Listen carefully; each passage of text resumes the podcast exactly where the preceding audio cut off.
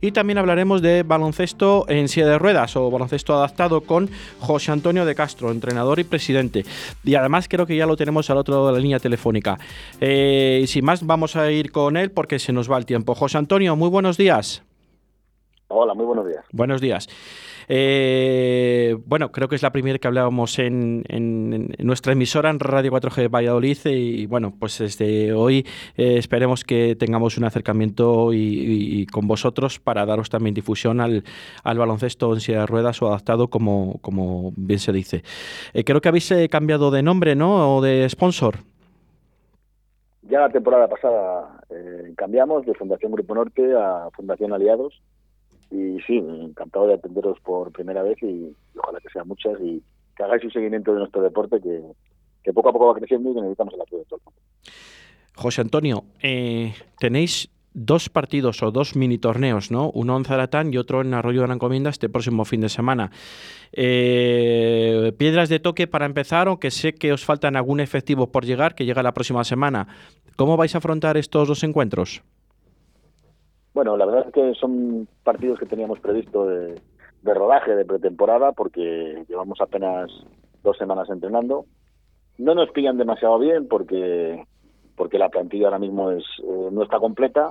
Vamos a jugar contra dos equipos como Las Rozas y Vigo, que quizás tienen ya un poco más rodada la plantilla y nosotros, pues, de momento para los partidos este, de este fin de semana vamos a contárselo con seis jugadores a la espera de que esta semana se incorporen dos, que además tienen que ser jugadores importantes en el equipo, y todavía no hemos cerrado la plantilla. Esta temporada está yendo todo más lento porque quizás la disputa de los Juegos Paralímpicos también nos ha retrasado en ese sentido. Eh, bueno, eh, claro, todo tiene que ver, ¿no? Los Paralimpiadas que siempre se juegan después de la Olimpiada mm, eh, básica, ¿no? Pues siempre va un poco con retraso de cara a vuestro deporte en, en este momento. es difícil también eh, compaginar un poco con, otras series de, en este caso la Olimpiada, eh, o, si hay algún seleccionable. Eh, ¿Qué tal se os hace? ¿Se hace un poco complejo a vosotros, José Antonio? Pues se complica muchísimo. Nosotros esta, esta, estos últimos Juegos de Tokio no hemos tenido ningún representante, desgraciadamente. pero es que además eh, hay jugadores que, han estado convocados con sus selecciones. Por ejemplo, nosotros tenemos ahora mismo tres jugadores argentinos que hasta hace apenas dos semanas tenían que estar jugando el campeonato sudamericano ahora. Afortunadamente se ha retrasado para diciembre y en diciembre también se va a celebrar el campeonato de Europa en Madrid. O sea que fíjate si tenemos que, tener eh, imprevistos de cara a una temporada normal. Y en cuanto a los, la contratación de jugadores, ha influido mucho, pues eso, que, hay jugadores que estaban pendientes de, la preparación de los juegos, que han estado esperando el máximo tiempo posible y, a mí lo que me hubiera gustado es tener la plantilla cerrada mucho antes, claro. Muy bien, José Antonio. Eh, comentar, eh, vamos a hablar un poco de los partidos de mañana y pasado, si te parece. Son partidos que tenéis ya entablados porque son torneos, uno que ya es la decimosexta edición y otro creo que es la sexta edición, ¿no? Y bueno, pues creo que son torneos de pretemporada que os vienen bien a vosotros, como a todos los clubes, a todos los equipos. Y bueno, piedras de toque para rodar a los jugadores, a los chicos, a los chicos nuevos, a los que queden por venir, a vosotros mismos, a conjuntar un poco todo el, núcleo del staff. Y em, bueno, eh, ¿qué esperáis de estos dos partidos? Lo más importante es que volvemos a jugar partidos eh, de pretemporada. La temporada pasada, precisamente por la pandemia, no pudimos jugar ningún partido amistoso. Este año se ha recobrado y además tengo que agradecer especialmente a los ayuntamientos de Zaratán y de Arroyo de la Encomienda que, han vuelto a colaborar con nosotros para la organización de estos partidos. Y a nivel deportivo, la verdad es que lo que buscamos sobre todo es que los, los jugadores que llevan entrenando estas dos semanas pues lo que están entrenando lo hagan diferente, lo hagan eh, en 5 para 5, estemos jugando contra equipos que ya digo que están ahora mismo bastante mejor que nosotros en condiciones de jugar, pero tampoco tenemos grandes ambiciones, lo que buscamos es sobre todo que el equipo vaya cumpliendo fases de la preparación y, esperemos que esto nos sirva para, para eso, independientemente de los resultados, que insisto, ahora mismo el equipo que, que va a jugar este fin de semana todavía no tiene que ver con el que tiene que estar cerrado para, la temporada.